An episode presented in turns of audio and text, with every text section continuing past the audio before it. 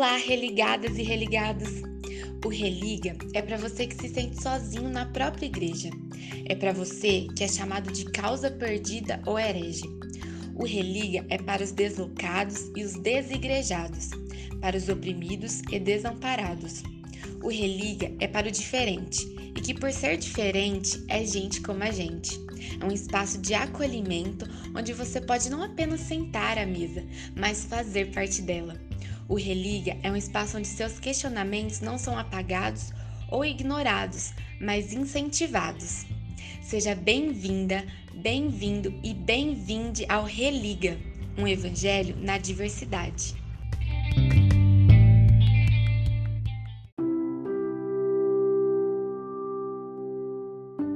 Sejam bem-vindos, sejam bem-vindas, sejam bem-vindos ao mais um episódio do Religa e hoje a gente está no nosso quarto encontro aqui, que a gente está estudando hoje. A gente está estudando sobre o dilúvio, né? E a gente está dentro da série que a gente está estudando Gênesis da lição da escola sabatina para adultos da CPB, né? É, acho que eu fiz muito merchan agora, né? Só nessa fala aí para CPB. é, gente, a, a lição, né? Como a gente vem vendo até agora, está apresentando Gênesis e cada semana ela vem se desdobrando sobre um tema.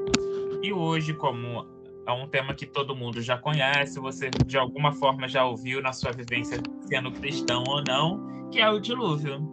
E hoje a gente vai abordar isso mais especificamente em torno dos versículos que estão lá em Gênesis 6, capítulo 6, versículo 13 depois no capítulo 7 a 10, e também como é, esses versículos são apresentados no Novo Testamento, que lá em 2 Pedro 2, 5 a 9, em Gênesis 7, Romanos 6, 1 a 6, em Salmos 6, 4, e também Gênesis no capítulo 8 e capítulo 9, que vem sendo apresentado. Então, bom estudo para todos e vamos lá. Roy, com você. Oi, pessoal, tudo bem? Sou o professor Roy, né? Sou professor historiador. Hoje é, fiquei incumbido da missão de fazer uma meditação com vocês sobre a lição. Assim, quando nós estudamos sobre o dilúvio, nós conhecemos essa história muitas vezes desde pequenos, né? Lá no decorrer do rol do berço, né? Onde se conta as histórias, dizem que Deus ficou irado e patati patatá, choveu, ele avisou que ia cair um d'água, que ia acabar o mundo. Uma arca foi feita, dois a dois casalzinhos foram entrando, enfim. A história todo mundo conhece. E assim, mas há lições muito mais valiosas dentro dessas histórias que a gente, quando é criança, a gente não entende. E quando a gente é adulto e começa a compreender algumas coisas, isso se torna algo como um tesouro para o nosso coração, né? E no caso daqui da, da lição, é algo importante nós enfatizarmos todo o processo dessa história. A história do dilúvio não é uma história isolada apenas na Bíblia. Ela está presente em várias, em várias é, religiões, em culturas diferentes ao redor do mundo e das épocas. Nós podemos dizer, por exemplo, que existem histórias do dilúvio já na Mesopotâmia, ali onde estava perto a Bíblia, em que os deuses ficaram irados e destruíram a humanidade através de um dilúvio. Na região da Grécia, né, nós temos a outra questão que a humanidade estava, estava muito terrível e os deuses castigam a humanidade com um dilúvio. E só um casal de idosos que era fiel aos deuses escapa e deles vem três homens e três mulheres, né, que dão origem à humanidade. Nós fomos para a Índia, você vai ter um grande peixe que vai salvar também um casal e que esse casal ele vai usufruir desse peixe um tecido, que é o tecido da seda indiana. Daí vem também a história da lenda da, da, da seda indiana. E que ele gosta dessa seda e dá de presente aos mortais esse presente divino. Já na região aqui das Américas também nós temos os nossos povos originários é, principalmente o povo da, do ramo Tupi, conta que os deuses ficaram muito irados. Tupã, um do, dos, dos, principais deuses, né, que é Tupã, ele resolveu inundar a terra e esses, essas pessoas subiram em árvores para sobreviver. E esse casal que subiu em árvores depois deu origem à humanidade. Então são várias culturas onde está presente a mesma história, só que em versões diferentes. Algumas são muito similares. E isso nos tem a dizer que essa história de fato aconteceu ou foi um compartilhamento em que todos esses povos tiveram algum momento? É bem complicado, porque, por exemplo, os povos daqui, da região da América do Sul, que é o caso aqui do Brasil, eles estão muito distantes historicamente dos gregos e dos macedônicos, tá? Então é bem provável que esse choque cultural, se aconteceu, aconteceu no momento que a gente não conhece ainda. Mas é muito improvável. Então, o que nós, como professores, historiadores e arqueólogos, nós falamos que existe um, uma questão de senso comum. Ou seja, aconteceu um grande dilúvio, uma grande tempestade, talvez não aconteceu no mundo todo, ou num lugar específico, e que as pessoas sobreviventes contaram essa história de como surgiu a humanidade depois desse evento cataclísmico. Então, nós temos essa visão mitológica, histórica e arqueológica sobre a origem da vida, né, depois do dilúvio. Mas para nós que somos cristãos, né, e que nós fazemos parte da cultura judaico-cristã, vemos a, a Arca da Aliança, perdão, a Arca da Aliança, a Arca de Noé, como uma aliança de Deus para nós de futuro, um futuro melhor. Né? Lá nós temos no começo falando que Deus viu a humanidade, a maldade que essa humanidade caminhou, ao ponto dele achar que não teria mais solução e resolver destruir tudo. Até que ele com mais cuidado e vê Noé e sua família, né? E a partir daí começa a questão é, da busca por algo, o futuro para a humanidade. Deus vê que ser humano, apesar de tudo, ainda existe alguém bom ali. Isso me faz refletir que muitas vezes a gente acha que está todo mundo errado, que não existe mais nenhum jeito de salvar nada. Mas quando a gente olha de fato, com os olhares de amor, de compaixão, a gente vê que ainda tem gente que pode ser salva assim, né? Assim como Deus não desistiu da humanidade a primeira vez, ele não vai desistir hoje. Existem formas diferentes de olhar a misericórdia. E tudo isso que essa história traz. Tem muitas lições ainda que nós podemos girar e nós iremos falar aqui. Vamos trazer nossas visões críticas, construtivas e desconstrutivas sobre vários assuntos. Como sempre, são assuntos muito delicados, né? E que alguns assuntos acabam criando uma certa visão apenas de um lado, né? De um lado, porque você estudar religião, existem vários tipos de pensamentos. Tem os progressistas, tem os conservadores, tem os ultraconservadores, tem os libertários, enfim. Então, nós vamos caminhar por várias visões diferentes, talvez, que o autor da lição tenha tido, e de forma democrática, conversar com vocês, expor as nossas ideias e mostrar que é possível ter diálogo e é possível ter um diálogo saudável, onde respeitamos as diferenças né? Onde ninguém vai entrar aqui e falar que tem a verdade absoluta, mas que existe sim a possibilidade de uma união através de um conhecimento maior. Então, com esse pensamento, nós damos início ao estudo da nossa lição da Escola Sabatina. Obrigado, Roy, pela sua contribuição. E Roy, já vou jogar aqui antes de você sair uma uma frasezinha comum aí de se ouvir.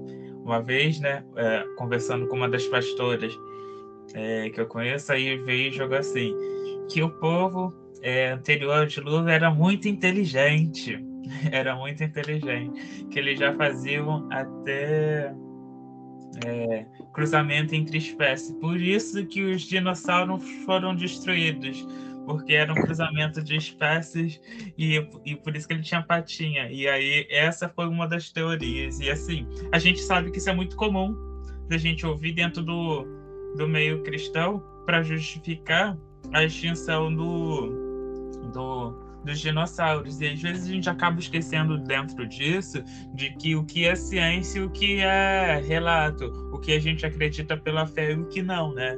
E acho que é um convite para todo mundo que está aqui, né?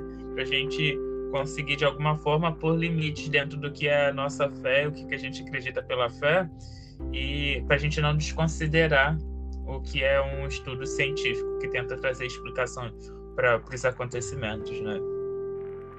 Ah, esse que você colocou uma, uma coisa muito interessante é, por vários motivos, né? Primeiramente, não é um caso isolado dos adventistas, tá? Essa visão é nós, só nós que nós temos, tá?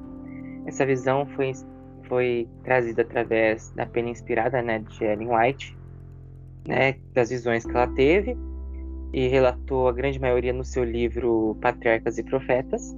Ela falou alguma coisa mais em outros livros, mas não lembro mais quais são. Mas principalmente Patriarcas e Profetas, que ela fala da inteligência dos homens. Porém, portanto, todavia, nós também temos relatos dentro de outras pessoas da história. Um exemplo é Atlântida, né? Que foi, se eu não me engano, Platão, tá? Que, que vai escrever sobre ela, dizendo que antes do dilúvio catastrófico que acabou com a humanidade, havia uma civilização muito poderosa tecnologicamente, muito avançada tecnologicamente, e os deuses, com medo deles usarem esse, essas armas para o mal, acabaram destruindo a humanidade através do dilúvio. Aí dá o mito grego do dilúvio, né? A origem da glacial, enfim, uma mistura um pouco aí de geografia com história e mitologia, essa parte de Platão. Então, assim, se nós fôssemos olhar o campo histórico, arqueológico, mitológico, que a gente estuda essas questões, é possível. Não vou dizer que não é possível, porque todas as mitologias falam das civilizações antes do dilúvio serem muito avançadas, né? E civilizações que, por exemplo, na, na, na Mesopotâmia, os deuses deram inteligência para os homens fazerem armas. E aí os homens usaram essas armas para o mal. Então eles ficaram com, com medo e com raiva dos homens e mandou o dilúvio na região da Mesopotâmia. Na Índia, a mesma coisa. A questão aqui do Brasil ainda não, eu não lembro muito com, com mais ênfase, mas a maldade também era muito grande. E Tupã ficou com muita raiva e mandou a água toda para cá. Então, assim, existem relatos de mitologias iguais, parecidas, em relação a povos antediluvianos, tá? Porém, a gente não per se perdeu esse contato, a gente perdeu. O que nós temos, se for analisar friamente, é só depois do dilúvio, né? Ou melhor dizendo, como a ciência não acredita, é, não acredita no dilúvio em si, pode acreditar que é um caso isolado de uma região, os fósseis é, pré-históricos também são um outro fator que acho que caberia mais um paleontólogo falar do que eu. Né? Mas a questão de, de geologia mesmo, né, que é minha área, pode-se dizer que houve sim. O Grand Canyon é um exemplo de, de, de que houve uma inundação global. É o professor Naor, que é professor da Universidade Adventista, que é doutor, não sei qual que é a universidade que ele é doutor, eu sei que é nos Estados Unidos, mas eu não lembro agora qual. Ele, ele fala e, e defende isso, ele explica muito bem. Tem material muito bom dele da casa, que eu recomendo, e é extremamente científico, porque ele é um cara científico. Ele trabalha muito bem essas teorias. Mas a questão que você falou da, da, da igreja, pode sim ser sim que, que havia cruzamento de animais, porque não é de hoje, não é de 100, 200 anos atrás que houve cruzamentos. E isso a gente tem relatos da quem estuda biologia de cruzamentos já da época dos pré-históricos, né? Como cruzar tipo lobos para ver se se cria animais mais mansos para se ter a domesticação deles, aí surgem os cachorros, que são parentes legítimos dos lobos. Então, isso tem inclusive a questão cru, cru, é, de cruzamento. Um biólogo pode até dizer melhor do que eu, mas é uma coisa natural. Né? Quando eles percebem que não vai dar fruto, não vai dar resultado, eles param. Os animais param. Então, assim, pode ter sido uma coisa natural? Pode pode ter sido o homem colocar. O homem coloca. Tem gente que coloca, acho que burro com cavalo, que dá asno, coisa assim. E o, e o animal é, é estéreo. Então, assim, é possível. É possível. Vou dizer que não é possível, não. Mas se nós só estamos olhando no campo da fé, é complicado, porque nós temos que ter uma base bem mais sólida do que isso, cientificamente falando, né? Porque como aconteceu o dilúvio, tudo que estava antes do dilúvio desapareceu. Nós só temos relatos depois do dilúvio, né? E mesmo assim, temos relatos bem anteriores de dilúvios aparecendo, como, por exemplo, as figuras rupestres, que é um exemplo clássico, alguns objetos que relatam antes do dilúvio, né? E outras coisas mais que a gente pode trabalhar aí que iria demorar horas e horas sobre estudando só sobre essas questões mitológicas, né? E que são muito interessantes. Mas, mitologicamente falando, é possível sim que existisse é, civilizações anteriores ao dilúvio muito mais competentes do que a gente. Tá? Obrigado, Roy, por sua contribuição. Stefânia, seja bem-vinda. Obrigada, gente. Vocês me escutam bem? Porque eu tô com fone hoje. É, sobre a primeir, o primeiro dia vai falar sobre a maldade, né? Já começa falando sobre a maldade. E aí é um tema que eu queria conversar um pouco mais. Porque diz assim: E isso ouviu que a maldade das pessoas havia se multiplicado na terra, que todo o desígnio do coração delas era contínuo, continuamente mal. Bem, a maldade é um, um, um tema importante para mim, porque eu estudo na filosofia a banalidade do mal, que é um conceito da, da autora que eu estudo, né? Então, a banalidade do mal é esse, esse mal banal, esse, esse mal banal do dia a dia que a gente vê, né? Então, quando é, eu, fiquei pensando assim, porque parece que, que Deus olhou a humanidade naquele tempo diluviano e viu um mal absurdo. Eu falei, será que Deus viu? O que que Deus viu daquele povo? Porque eu, o que que nós vemos hoje? O que que nós vemos recentemente? Recentemente que eu falo assim, nos últimos 200 anos. A escravidão, o nazismo. Os exemplos que nós temos de Deus destruindo povos, na Bíblia é o dilúvio e Sodoma e Gomorra, que a gente descreve assim. Será que Deus viu a escravidão naquilo ali? Será que nós temos Auschwitz nesse período diluviano? Por que, que eu falo isso? Eu não estou acusando Deus, gente. Assim, o que eu estou querendo dizer é, para mim e para os nossos olhos, é tão palpável enxergar a maldade em Auschwitz, que se as pessoas veem os documentários de Auschwitz, os sobreviventes ainda estão vivos, muito idosos sobreviventes de Auschwitz. Eles ainda estão vivos. Os museus estão aí do Holocausto. Há três anos atrás, eu tive contato com dois sobreviventes com tatuagem de Auschwitz. Testemunhas oculares de um dos maiores absurdos da humanidade. E aparentemente Deus não, não destruiu a humanidade quando viu Auschwitz. Sabe? Então assim, eu fico. Eu não tô acusando Deus, mas eu fico assim, gente, o que que havia naquele período? O que, que, o que tinha em Sodoma e Gomorra? E que parece que nesse momento Deus decide destruir. E eu tô jogando é, é porque a filosofia faz isso. A filosofia não, faz, não responde, ela, ela tá ali para fazer pergunta. E eu tô mais hoje para fazer pergunta do que para responder. Eu não acho que a gente vai responder essa pergunta, porque ela não tem resposta. Mas é essa pergunta que, quando eu estava lendo, eu fiquei me perguntando: o que, que é o ponto da virada que faz a Deus decidir pela destruição? E ao mesmo tempo, eu tenho que levar em consideração que Deus é justiça e que Deus é amor. Eu não posso e não considero não consigo acreditar em um Deus que tem alegria em destruir sua criatura. Se a gente imaginar que Deus viu as águas subirem e as crianças se afogarem uma a uma em período diluviano e que Deus sofreu por cada uma daquelas crianças, por cada um daqueles homens e mulheres que morreram afogados no dilúvio, você imagina o coração de um pai que vê os seus filhos morrendo afogados? Deus não tem prazer em nenhuma daquelas mortes. Sabe?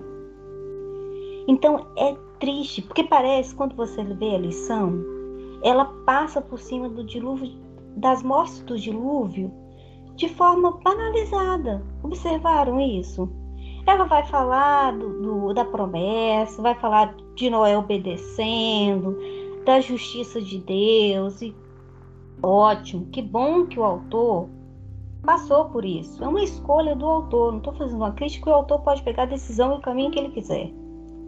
Mas eu faço uma crítica à, à ideia do autor de passar pelas mortes, por cima das mortes. A humanidade, se a gente está fazendo, se a gente está falando interpretando dilúvio com uma visão global, foi a morte da humanidade. E o autor decidiu passar por essa morte de forma banalizada. Tem um detalhe? Como, é, como essa morte é banalizada por nós na escrita, e não estou falando ele como autor, não é uma crítica ao autor, nós como leitores, como sociedade, é que ele, ele perdeu, Noé perdeu os amigos, boa parte dos familiares, perdeu a sociedade, seus amigos, seus símbolos. Sabe por que ele perdeu os símbolos? Ele perdeu numa escola, que talvez na época não tinha escola. Mas ele perdeu ali suas, suas instituições, os lugares onde ele ia, os valores onde ele tinha a rua. Gente, a gente tem valores sentimentais, emocionais onde a gente vai, nossa rua, os nossos lugares, tudo é, nós temos história com onde nós frequentamos, nossos locais. E a única coisa, a única coisa que o autor chama atenção é para a comida. O Noé perdeu família, amigos, símbolos, história, locais. E o autor está chamando a atenção para a merda da comida. Poxa, gente. Ele perdeu todos os seus amigos. Ele salvou poucos dos seus filhos.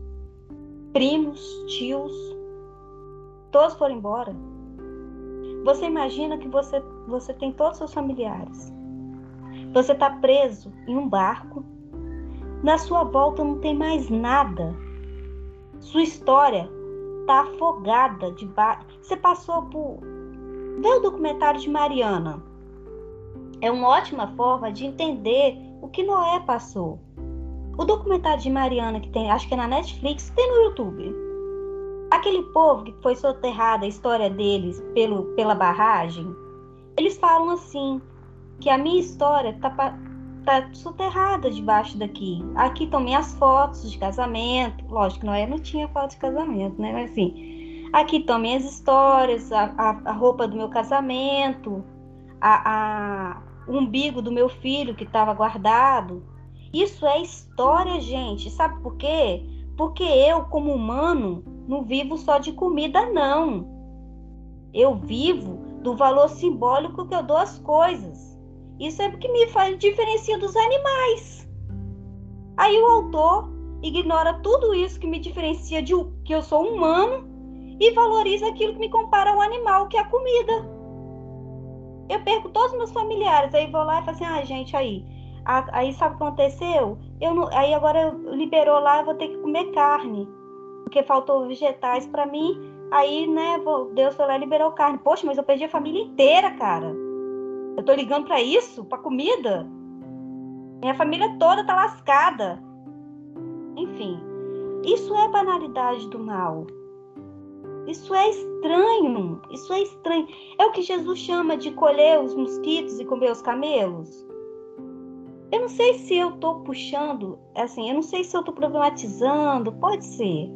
Pode ser que eu tô indo para um caminho estranho da escrita, mas eu acho que a gente que a gente tem uma visão tão estranha do cristianismo. Eu acho que a gente anda por um caminho tão estranho da filosofia, do amor ao próximo e do, do que é ser humano, sabe? Por exemplo, vamos voltar para o mal, porque Deus destruiu a humanidade no dilúvio por causa do mal, por causa da maldade do homem, certo? Ok, essa é a resposta que, eh, que deu ali, que, que a resposta que, a justificativa que se dá para a questão do dilúvio. vamos dizer, tem dois livros. Um da Leila, se não me engano, é da Leila Gonzalez, que fala sobre históricos, cartas históricas da escravidão no Brasil. Um deles relata uma carta que de um escravocrata no Brasil que entrega os recém-nascidos aos porcos, porque ele, não, ele acha que criar os filhos das escravas sai muito caro, que é mais fácil trazer um escravo criado da, da África. Se isso não é o mal, eu não sei o que é. Um outro livro chamado Estrela Amarela é de uma sobrevivente do Holocausto. Essa menininha tem 12 anos. Ela relata, se não me engano, tem 12 anos. Ela relata que no campo de concentração, os soldados nazistas jogavam bebês recém-nascidos de um lado para o outro e um terceiro soldado nazista ficava acertando o bebê para matá-lo por esporte. Se isso não é o mal, eu não sei o que é. Então, o mal está em nós. O mal pode ser banal. Se a gente não fazer o exercício de pensar, e o que salva essa lição para mim é a quarta-feira. A quarta-feira salva essa lição, porque apesar dela falar, olha, o mal é banal, aí ele vai falar de obediência, em vez de puxar a gente para pensar, para ver até onde a gente pode ir nesse problema da maldade, que para mim é, é a essência da onde a gente pode ir como ser humano, se a gente não pensar. Mas na terça-feira, salva, salva essa lição, que se eu pudesse tatuar na pele, eu tatuava. Tá assim, terça-feira.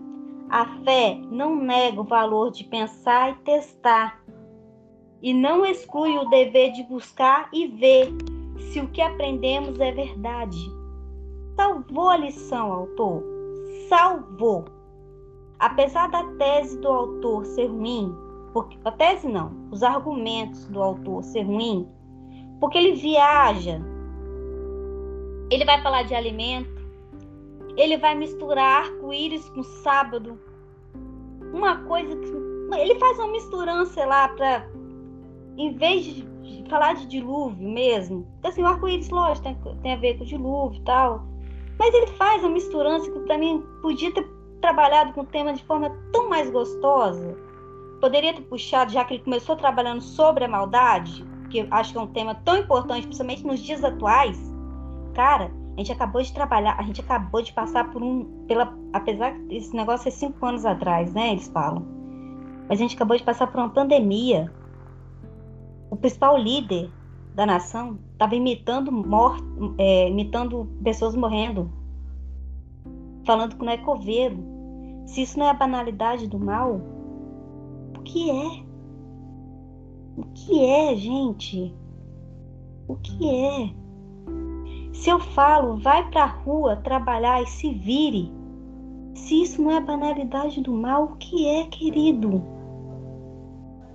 Então, e a banalidade do mal não é só a maldade, não é só matar, não.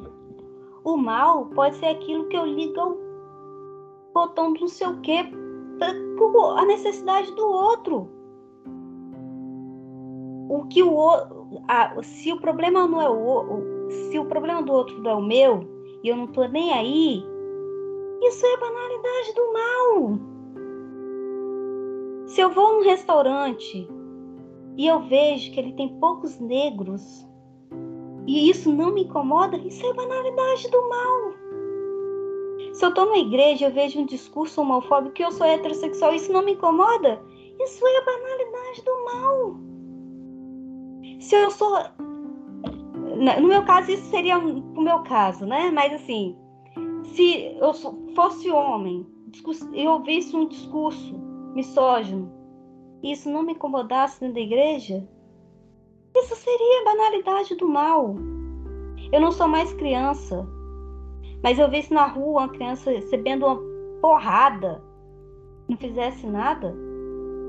Gente, cristianismo precisa aprender muito. Mas o nosso problema é que ele precisa sair de um discurso raso, mesmo raso. Eu, hoje eu tô, na minha família, eu tô muito no paz e amor, assim, mas eu acho, eu penso mesmo, que a gente precisava sair de um cristianismo raso.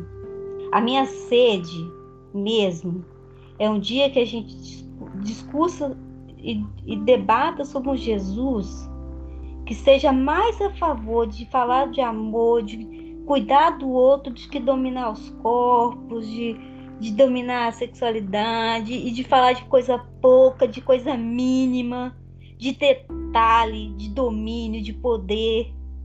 Que eu esteja muito mais preocupada em cuidar, em respeitar, em amar o meu próximo. Você tá bem, meu querido? Você tá precisando de alguma coisa? Tá É isso. Porque o resto, minha gente, tá tenso demais. Deixa eu ver se fala alguma coisa aqui que eu acho que era só isso que eu tinha para falar.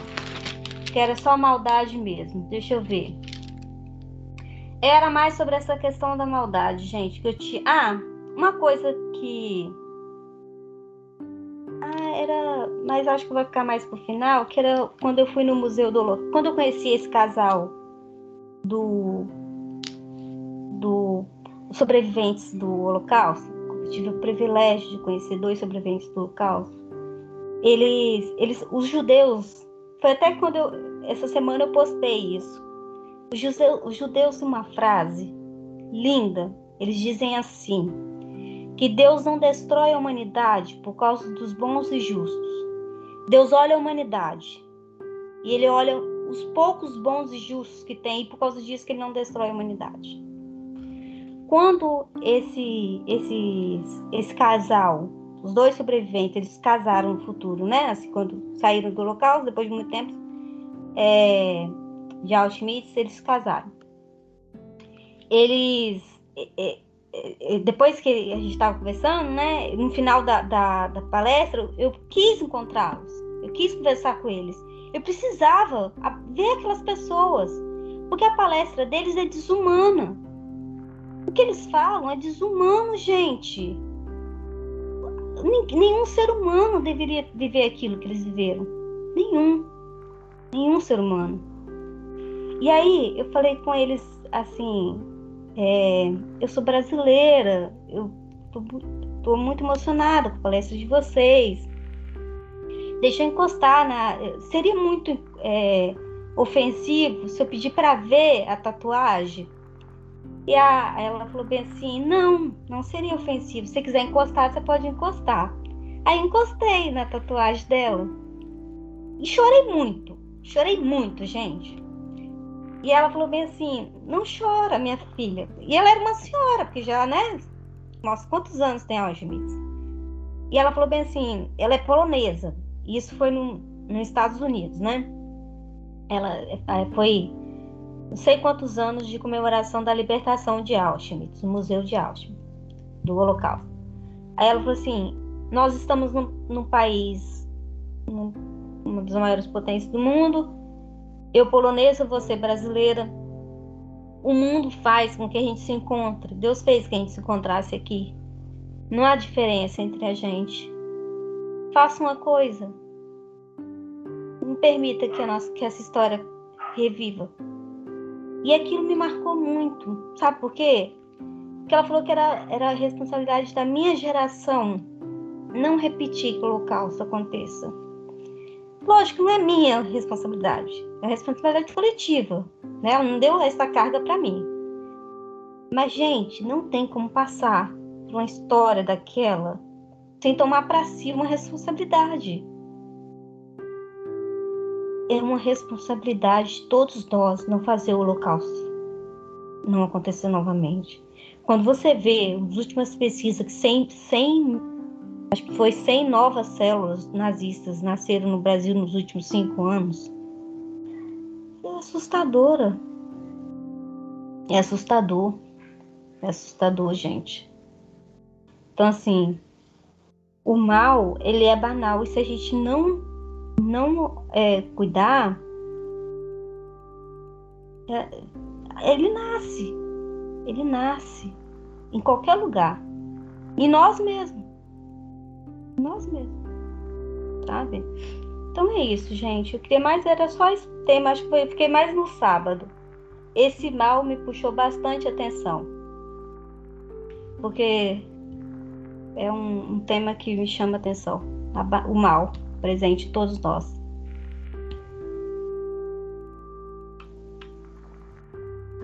Obrigado, Stefânia. Stefânia, você falou do mal.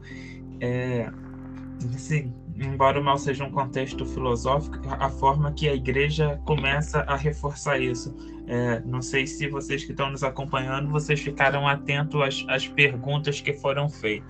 E aí eles, eles costumaram, eles costumaram, não, eles jogaram as perguntas assim, acho que já fui mais para sexta-feira de qual é o mal que tem na sociedade de hoje que se assemelha aos pré-diluvianos. E aí acho que é um sei lá, para mim é uma pergunta que não tem como nem ser feita, sabe?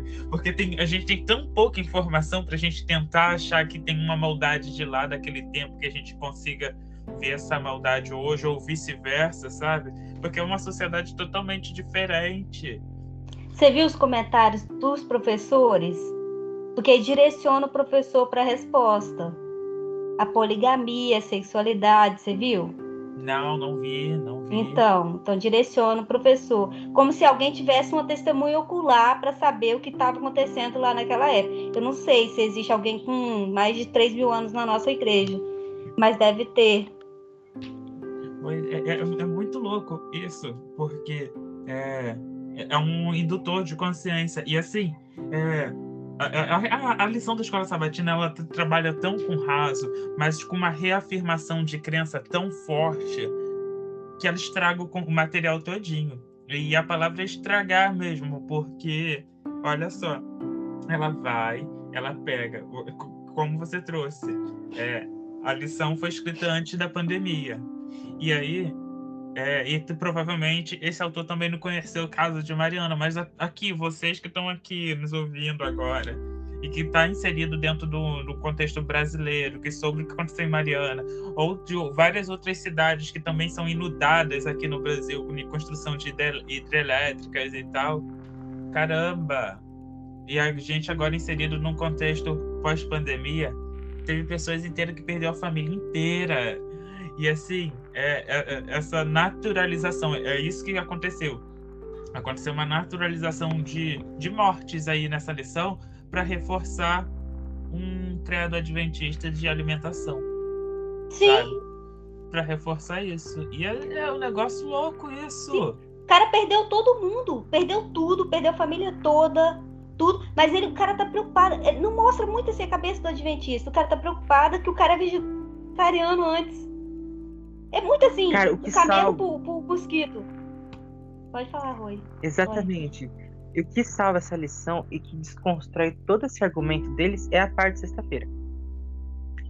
A hora que você lê certinho, depois você vai no livro mesmo, não vai pegar só esse miolo que eles dão ali, patriarcas e profetas, não tem nada do que eles estão falando lá. Não tem nada. Isso pode garantir. Você pega versão antiga, que eu peguei a versão mais antiga, lá dos anos 90, da minha família.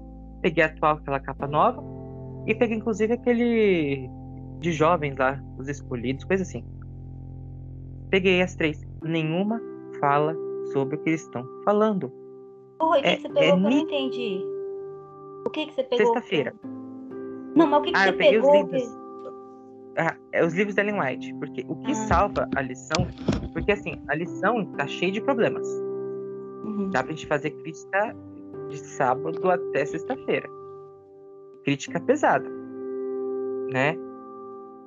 Mas o que salva, o que mostra que a lição tem nada, não tá falando nem Lé com Cré, é sexta-feira, porque ela pega pontos fundamentais de como que era a sociedade e que, na verdade, o que é, condenou essas pessoas foi a falta de domínio próprio. Né? Entre linhas, assim, que tá falando ali é falta de domínio próprio. E aí você pega é, o restante do texto, ele vai desconstruir tudo que o cara falou ali atrás. Tudo. Não é, por exemplo, não era, nem, não era pecado é, beber e comer. Era pecado é, ó, se o pecado consistia em tomar esses dons sem gratidão para com o doador e se degenerarem, descon, condescendendo com apetite sem restrições. Não era errado se casar. O matrimônio estava dentro da ordem determinada por Deus. Foi uma das prime primeiras instituições que ele estabeleceu. Ou seja, o pecado dos antediluvianos não era casar, não era comer, não era beber. O pecado maior era não ter domínio próprio. Era isso. A matança, a, a, a questão ali toda das, dos horrores, não estava em, em, em consistir, ah, você não pode casar. Ah, você não pode ter esse tipo de relação. Ah, você não pode fazer isso. Não, pode fazer... não é eu não pode.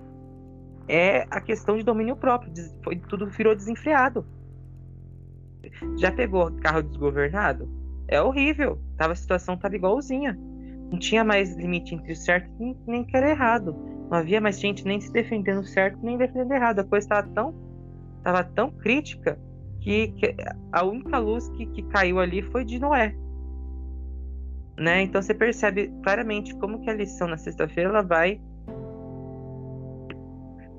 colocar o autor contra a parede e falar assim: peraí, você está ensinando? Não é tudo que está ensinando, entendeu?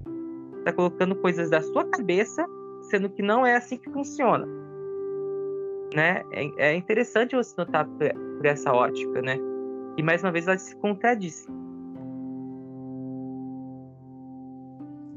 E, assim, é, antes de passar para a Natália, é, a, a, o, o meu medo com essa lição dessa semana é o seguinte: ela pegou vários conceitos de uma forma superficial e aí ela vem e insere aliança, né? E o arco-íris como aliança. E vocês podem ter certeza que na igreja eles vão botar homossexualidade para falar que o arco-íris não é algo né, dos LGBTs, que aliança tenho certeza que eles vão fazer isso simplesmente porque a lição da, da no ano passado, que botou que o sinal da aliança era o arco-íris, eles botaram, inseriram um negócio de que não era o símbolo do movimento LGBT. E aí eles vão resgatar, porque para isso o povo da igreja tem memória. Aí agora, para debater a questão da banalidade que está fazendo aí, olha, gente, vocês que estão aqui nos ouvindo nesse momento, que passou pelo momento da pandemia, de viver o isolamento sem ter contato com ninguém e não conseguir se pôr nessa condição, nesse lugar de que o Noé e a família deles estavam ali isolados sem ninguém, caramba, re, reveja os conceitos de vocês, sabe? Revisa o que é empatia para vocês, porque não dá. Não dá pra gente simplesmente aceitar e não questionar. E olha que a gente nem está falando de aqui nesse momento se o relato é verdadeiro ou não. A gente está falando sobre tentar humanizar esses personagens que estão ali inseridos dentro desses contextos. E Natália, com você, seja bem-vinda. Ah, consegue ouvir certinho? Então, é, vamos lá. Eu estava é, olhando aqui, né, no, de segunda-feira. É, e já fui direto né? vamos lá. Aí tá lá no mais. Esses os relatos da criação ajudam a revelar que Deus cria é igual ao que destrói. Aí colocou aqui no livro é, de Deuteronômio, é, capítulo 32, versículo 39. Aí apareceu aqui, né? É, eu vi que o Michelson adora usar esse verso também, né? Ó, Vede agora que eu, eu sou, e mais nenhum Deus comigo, eu mato e faço, eu faço viver. Eu firo e eu saro, e ninguém há que escape da minha mão.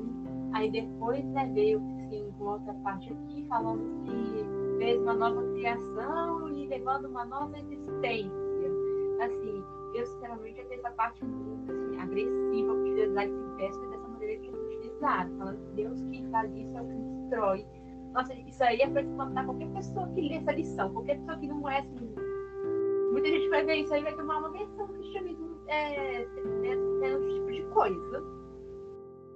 Bom, ah, é, eu lembrei aqui que a Stefani falou do aquele Estrela Amarela, né? Eu recomendo mesmo, já li ele, assim, quem não leu ainda, acho que é interessante ler. Assim, mas no geral, assim, eu, assim, pensei que poderia ter estudado um pouco mais, assim, foi bastante superficial, assim, no geral. E, assim, e as pessoas que estão é, pregando essa lição de adultos, por isso que eu nem tô ficando lá embaixo, né? Elas, assim, estão pregando da forma ainda mais superficial do que no livro. As que estão lá embaixo. Porque eu fico em segundo andar, eu fico lá com os jovens porque tá mais tranquilo lá em cima. Lá embaixo, é, de vez em quando alguém solta uma pérolazinha, outra lá embaixo, aí eu fico lá.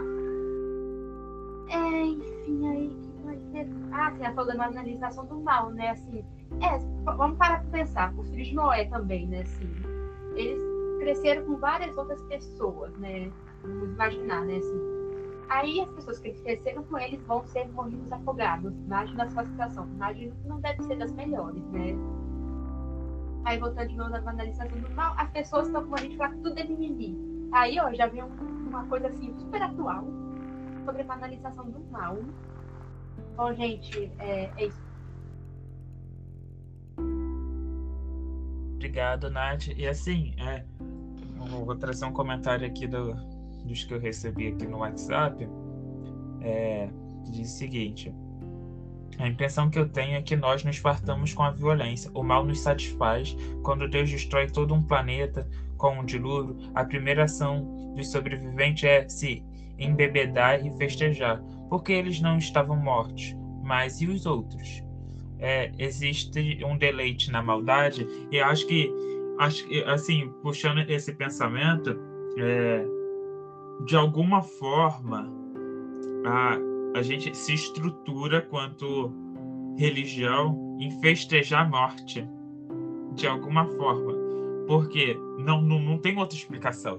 É, se a gente for parar para ver é, quando se comemora as vitórias de guerra na Bíblia, é sempre festejando. Alguém morreu. E aí vem uma festejar, sabe? Vem alguém festejar sempre a morte, sabe? É, é muito Fosse louco. uma forma de sangue, sabe? De querer, é, de morte, coisas assim. Fome de sangue. É isso. É, mas tinha 150 dias também que eles ficaram na arca também. Então, assim, de certa forma, eles saíram, tinha 150 dias, deu tempo de passar pelo luto, talvez amadurecer um pouco a ideia, sei lá. É, sim. Mas, É. ô, ô, Stephanie, eu acho que aí começa a ter um problema, porque depois o Noé fica bêbado. E como que eles Hum? conseguiram? Nessa época, tinha planta já para ter vinho? Ou eles Não. tinham um Ah, lugar eles de devem ter comer? guardado lá no, na uai. Só. Fermentado lá na É, arca, guardou, fermentou.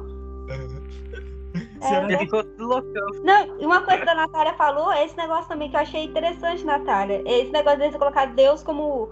Eles romantizaram tanto essa questão da banalidade do mal no texto, é que eles colocam Deus como bem e mal. Então, assim, Deus, ele teve um, um certo. Parece que Deus teve um certo prazer em destruir. E aí eles colocam a destruição de Deus como algo criativo. Então, assim, tem uma parte lá que eles colocam isso. Que o dilúvio teve uma, foi um ponto criativo de Deus. Gente, isso é jogar flores na. É, é aquela expressão que eu faço, jogar flores na merda. Porque assim, não foi. Deus não teve prazer no dilúvio. Isso tem que deixar muito claro. Em vez de eles colocarem assim, gente, por causa da, por causa da, da maldade do homem, Deus, Deus destruiu. Mas se, o coração de Deus se compadeceu, sangrou, e colocar Deus como se compadeceu. Não! Isso não aparece no texto. No texto, Deus não se compadece dos seus filhos mortos. Vocês repararam? Não parece isso? Deus não chora para seus filhos mortos. Não tem isso no texto. Aí eles não Engraçado. têm essa reflexão. Aí coloca assim: ai, o dilúvio foi uma forma criativa. Foi um ponto zero da criação. Pergunta para Deus se isso foi um ponto zero para a criação. Vai lá perguntar para Jesus. Quando Je- Jesus voltar, a gente vai, a gente vai. Vamos combinar aqui? Da gente sentar com Jesus na mesa e perguntar a ele se foi isso mesmo? Que eu tenho certeza que a gente não vai ouvir isso dele. É, e- engraçado, né? Porque e depois lá em Ezequiel 18, 23, ele diz o seguinte: Afinal, teria eu, Senhor, alguma alegria na morte do ímpio? Palavra de Arrué, o soberano Deus. Ao contrário, porventura, não me dá muito prazer ver o ímpio. Não, perdão. Me, não me dá. Não me dá muito prazer ver o ímpio converter-se dos seus maus caminhos e viver? Ou seja, Deus não se alegre pela morte das pessoas. Não Ô, pode gente, ser alguma. Vocês imaginam vocês verem um cada bebê se afogando? Que foi isso que Deus viu lá do alto. Cada um se é afogando um por um. Você falando isso me lembra exatamente do que eu li do Patriarcas e Profetas, que diz que a- os pais li. pegavam os filhos, amarravam eles nos animais mais altos, mais fortes, para ver se os filhos sobrevivessem. Que eles queriam que os filhos, pelo menos os filhos sobrevivessem. Pensa o desespero. Eu fico imaginando Deus. gente- Ô, gente, se a gente é ruim, a gente, a gente é ruim. Se vós que sois maus, não é isso que dá? Se vós sois maus, sabe da boa. Gente, a gente é ruim pra caramba. A gente imagina, meu Deus, a gente é ruim, imagina uma cena dessa, dá um trem ruim no estômago da gente. Aí você imagina Deus falando assim, ai gente, ó, agora eu vou chegar no ponto zero da criação, hein? Fazer tudo novinho, fazer uma folha branca de novo. Não foi assim, gente. Não foi. Olha, é só a gente lembrar daquela imagem do, do bebê refugiado que ficou afogado e aquilo partiu o coração da gente. E É. aí, vem, aí vem uma lição dessa e, ok, Deus, não, faltou pouco. Botar, sabe o que nesse contexto? Que Deus se alegra na morte do justo e você Perfeito, Jonathan. Perfeito que você falou agora. Perfeito. E é uma morte. Uma morte. E nosso coração é ruim. Nosso coração é pecaminoso. Nós já somos corrompidos. E Deus, aquela, aquela a morte da humanidade toda. E a gente, e a gente ignorou tudo na lição. Ninguém percebeu, ninguém falou nada daquelas mortes. Ah, Só Noé que tá bem. Ele obedeceu, teve o arco-íris, é isso que valeu. Tá tudo certo. E aí parece o seguinte, é, fica meio confuso, né? Porque se você olhar, tá, vamos colocar em números, né? É, Matusalém morreu com 900, lá vai fumar quase mil anos, o mais velho da Terra. Onde estava esse homem quando aconteceu o dilúvio? Sendo que se você colocar as contas, ele morreu também e não era justo? A Bíblia não disse que Matusalém era justo? Né? Enoque foi para o céu, mas Matusalém, é, o pai de, de, de, de Noé. Todas as pessoas. Onde foi para essas pessoas para só entrar só oito pessoas na arca? Né? Ah, tá, mas, mas, mas pela genealogia ele estaria vivo ainda, pela contagem? Não, né? Mas assim, Hum. ele foi 100, 120 anos que Noé ficou lá pregando, certo? Foi falando, tá, vai chover. Aonde estavam essas pessoas? Onde estava a mãe de Noé? Se o pai de Noé morreu tão tarde assim, onde que tá a mãe de Noé? Onde tá as irmãs de Noé? Onde tá os irmãos de Noé? Eles não eram justos entre as nações também? Eles não. Onde que tá? Será que Deus mandou to- matou todo mundo só deixou o Noé e a família dele lá dentro? Na arca? Pelo escrito sim. Então, assim, é, é, em vez de eles trabalharem também algumas questões que dão a entender, né? Porque depois você pega lá os textos da Titi White, vai falar que Deus levou todo mundo embora, que só o, o Noé e a família realmente sobraram do pessoal, porque os outros descansaram no Senhor. O Senhor levou todos eles, né? E, e só Noé entrou na arca com a esposa. Mas aí a gente percebe que não foi só ele que trabalhou, não foi só ele que os filhos trabalharam na arca. Talvez sim, até o próprio Matusalém tenha trabalhado um pouquinho. Pode estar caindo uns pedacinhos, mas lá talvez tenha ajudado. Né? A mãe de Noé, o irmão de Noé também deve ter ajudado. É possível, porque é do mesmo tempo que fala. É por isso que eu falo que é uma. Eles tanto se respaldam em algumas coisas que eles esquecem de outras, né? Eles tanto falam que, que, que, que utilizam os textos de Ellen White de forma correta, só que eu não vejo eles utilizarem nesses momentos decisivos em que o texto ele consegue explicar melhor do que o próprio autor da lição. Ah, né? mas olha, o importante é você botar que o arco-íris vai lembrar o sábado na criação. É isso que, Que é uma salada de fruta que fizeram para argumentar isso daí. E sendo que o arco-íris é outro. Nossa, meu Deus do céu. Ai, gente. O arco-íris tem outro simbolismo tão lindo. É vida. É renovação. É esperança. Mas não. É do sábado.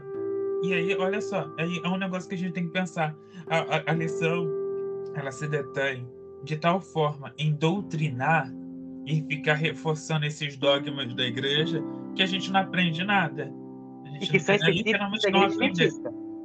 E Porque que são é- é específicos da igreja adventista. Que deixar isso bem claro. São dogmas específicos da igreja adventista, igual o sábado da alimentação.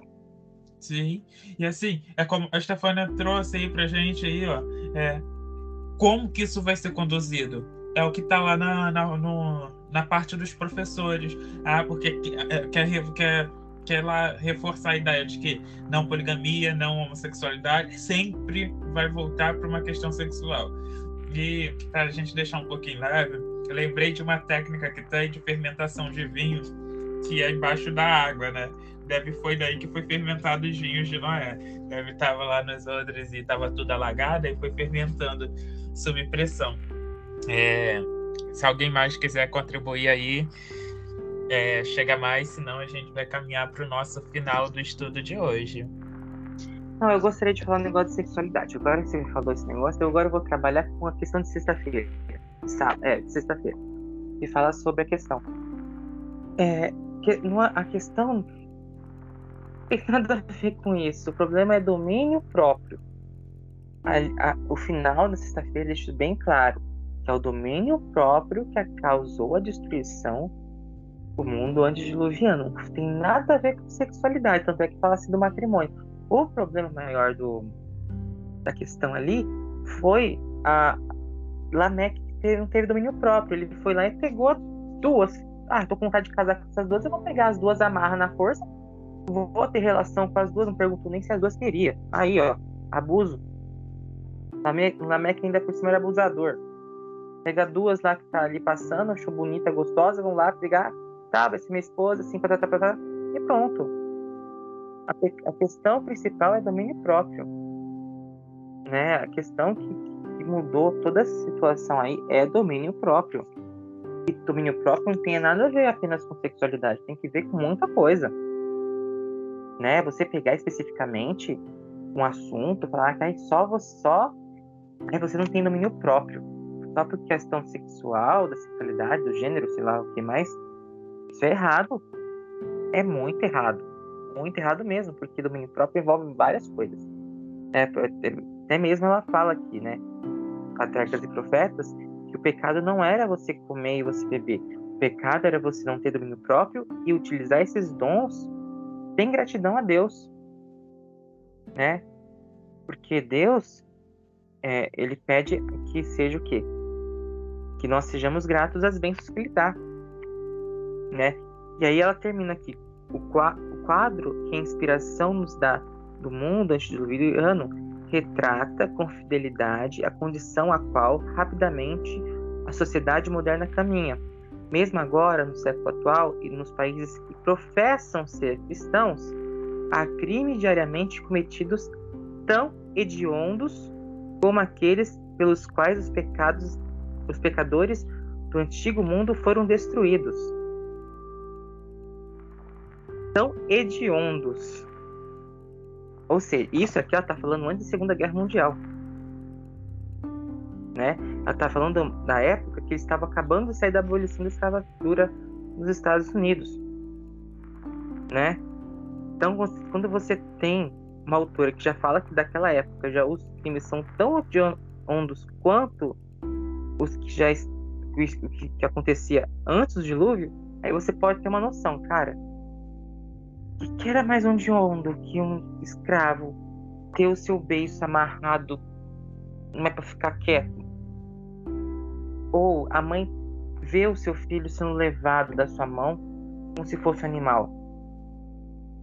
Ou você passar pelos os campos de concentração de Auschwitz?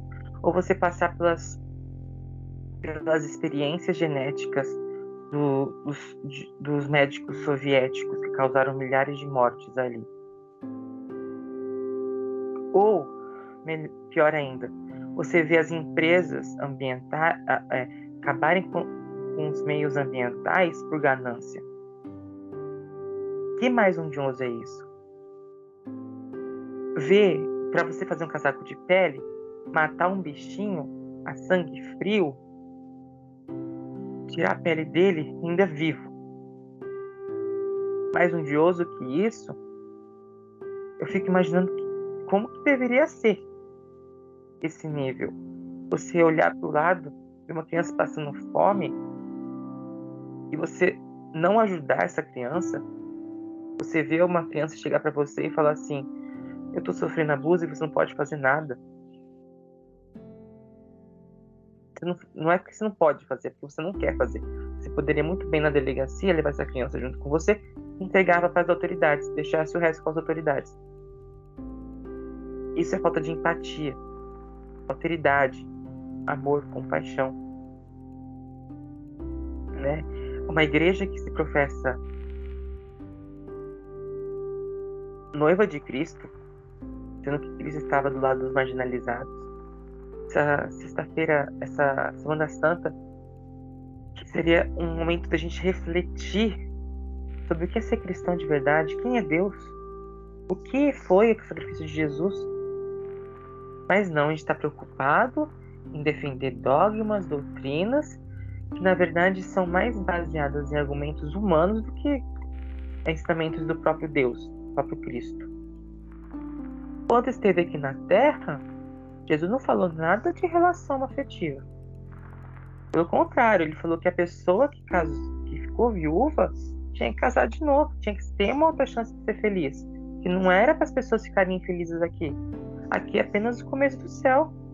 Se você está infeliz aqui é, por questões que, que você pode mudar, então você merece o céu, mas se você tem alguma condição aqui que você pode mudar e que você pode ser feliz, e você é feliz aqui também, essa felicidade vai continuar lá em cima.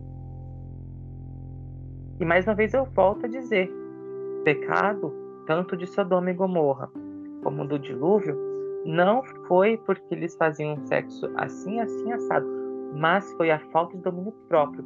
Tanto é que, tanto com Lameque foi a mesma coisa, e com os moradores de Sodoma e Gomorra foi a mesma coisa. Eles queriam pegar aqueles à força, à força, porque eles queriam ter um momento de prazer. Eles pensavam mais em si do que nos outros.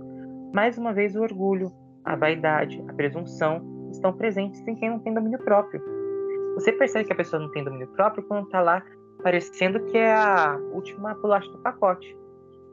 Isso não é falta de, essa é falta de domínio próprio, tá?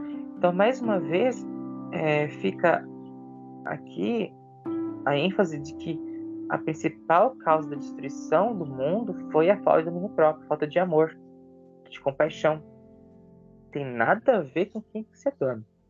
Tem a ver com quem você é. E assim, é, já vou passar para ti isso. É, quando a gente fica pensando é, como que a igreja trabalha a questão do tempo pré-diluviano, eles sempre usam isso, né? Do, as pessoas casavam e se davam em casamento, né? E assim, como se casar fosse algo ruim. E, e sendo algo ruim, casar e dar em casamento, porque é tão incentivado casar dentro do, do contexto religioso, se isso é uma característica pré-diluviana que deve ser, já que a gente não pode ter as características pré-diluvianas em nós. E aí a gente tem uma igreja que tem curso de noivos. Por que a gente tem isso? É contraditório, é estranho. A própria autora, a própria fundadora da igreja, nos seus livros, diz que, que não é errado casar. Não é errado cometer casamento. Não é errado beber, não é errado comer. O que é errado é você utilizar da falta de domínio próprio para fazer isso. Isso que é o mais. Cara, o fundador da igreja, o cara que estava lá construindo tudo, vendo as doutrinas, vendo tudo mais. É que nem as doutrinas, o Jonatas conhece mais que eu isso, mas nem as doutrinas que eram da época lá dos fundadores eram tantas como é o de hoje, né? Eram poucas em relação às de hoje, né? Eram básicas, né? Como, como dizem alguns. Então, o cara, o cara, ele vai coloca o texto, parece que nem leu o texto da fundadora da igreja, parece que ele não lê nada da igreja, ainda vai colocar um texto que vai contradizer ele todinho. Olha, eu vou sair em defesa do autor, porque eu tenho certeza que o autor não é que nem que ele não tenha lido, mas eu acho que talvez a editoração que coloca textos fora do contexto que estraga todo o material. E talvez, é, e, assim, também. tem também tanto recorte né, nesse processo de de montar um material, e a gente viu isso né, no ano passado, no Religa anterior, que eles mudam tanto um texto de uma versão para outra, que, sei lá, sei lá, não dá para acreditar que um, um autor seja é, maldoso o suficiente, sabe? Eu acho que de alguma forma o texto poderia ter sido até mais profundo, mas essa necessidade de se tornar raso para reforçar é, um, esses dogmas específicos da Igreja Adventista, que o material acaba ficando horrível do jeito que tá. Isael, seja bem-vindo. Tava com saudade de ti, não tava aqui semana passada. Vocês me ouvem antes de tudo certinho? Nossa, que alívio. Oi, oi, saudade de vocês. Vocês fizeram falta na semana passada. Ficou aqui eu e o Danilo conversando. Virou até, acho que foi grande até demais para duas pessoas conversando, mas está tudo certo. É, muitas das anotações que eu fiz aqui bate muito com o que a Stefania falou, estava, falando. Então, para não repetir, eu vou pegar só uma parte aqui que foi que me deixou um pouco angustiado pelo que vai ser falado na recapitulação. Recapitula, eita, embalei tudo aqui. Na que a gente for rever no sábado que vem, nas, nas igrejas locais. Qual que é o problema? Que eu sei que vai caminhar para lá, pelo menos a daqui local. Está na da segunda-feira. Na segunda-feira vai falar sobre o dilúvio e tal. No último parágrafo, aí eu vou reforçar aqui, vou ler só a primeira frase, diz o seguinte do último parágrafo no texto. Esse processo carrega uma mensagem paradoxal. Deus teve que destruir, destruir o que havia antes para permitir uma nova criação depois. E o que, que é que eu acho que vai ter problemas por eu conhecer pelo menos a igreja local aqui? Vai levar em conta a pergunta de rodapé. E aí eu queria trazer para a gente tomar esse cuidado, se a gente puder falar também nas, no, se a gente estiver no local, na igreja e tal, para comentar.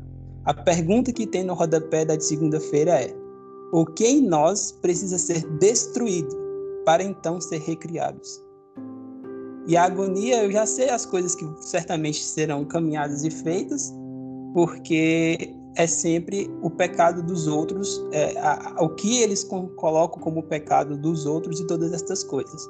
Então, para quem está nos ouvindo, eu tenho, tenho lido um pouco e a, tentado aprender a assimilar os conceitos de pecado, e até agora eu não achei explicação melhor de pecado, pecado e arrependimento junto do que é, em Lucas, quando João Batista está chamando o povo para se arrepender, e ele diz: Olha, se você tem duas, é, duas roupas, dá uma a quem não tem.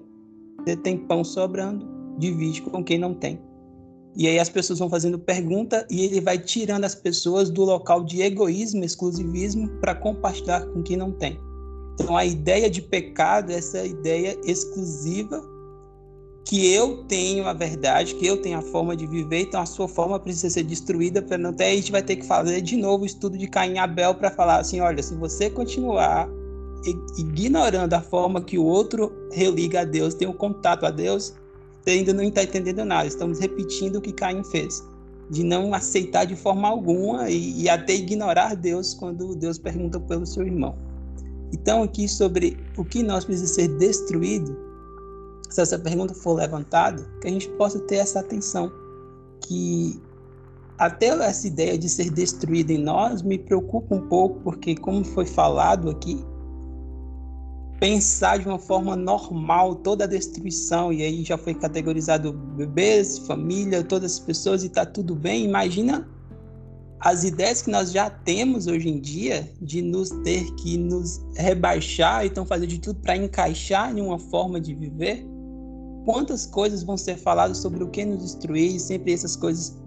Na lição de sobre a queda, se eu não me engano, uma das nossas conversas que estava que estava aqui na igreja local, e aí foi colocado sobre a parte do pecado, e aí quando foi falado do pecado, sempre o pecado do mundo.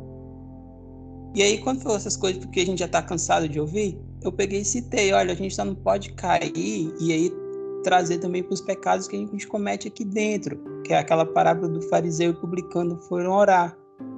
Ao trazer isso, falou: é mesmo, é mesmo, tem essas orações também. E volta para o pecado do mundo. Então, eu sei que o caminho que vai ter nessa parte, possivelmente, vai ser sobre as coisas que teremos que destruir em nós. Então, para quem está nos ouvindo e quem está aqui, vamos sempre tentar reforçar. Não é destruir o que está em nós, mas para ser recriado em Deus é compartilhar com quem não tem as coisas que nós temos de sobra. Se temos conhecimentos, compartilhamos isso. Porque cada um tem uma forma de ter um contato a Deus, cada um tem a forma afetiva de ser, cada um é único. E é feito a imagem e semelhança de Deus. Não tem como você dizer que não, é a imagem e semelhança de Deus. Então, para não repetir tudo o que foi dito, eu só queria trazer esse ponto que me deu um certo incômodo e preocupação do que pode ser dito e o que vão apontar como ser destruído em cada um. Muitos podem deixar de ser até quem é, apenas para cumprir um projeto especial de Deus que nós temos, como a gente já está acostumado de ouvir. Então é só rapidinho.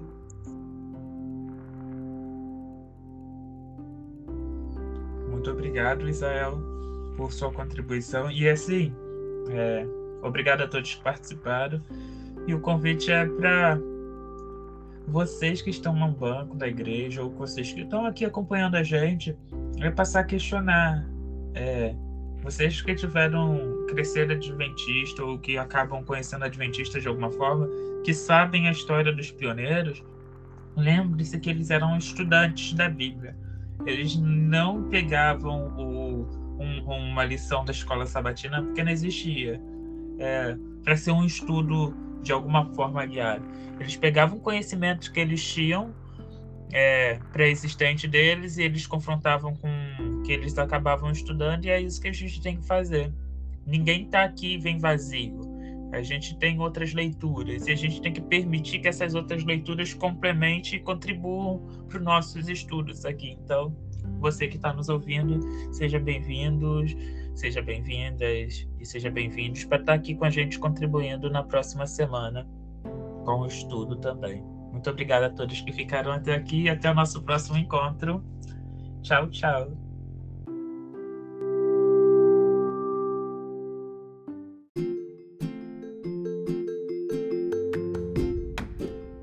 Agradecemos por ter quebrado o silêncio e desconstruído tabus.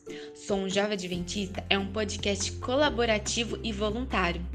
Essa é uma parceria Religa. Beijos e até o próximo episódio.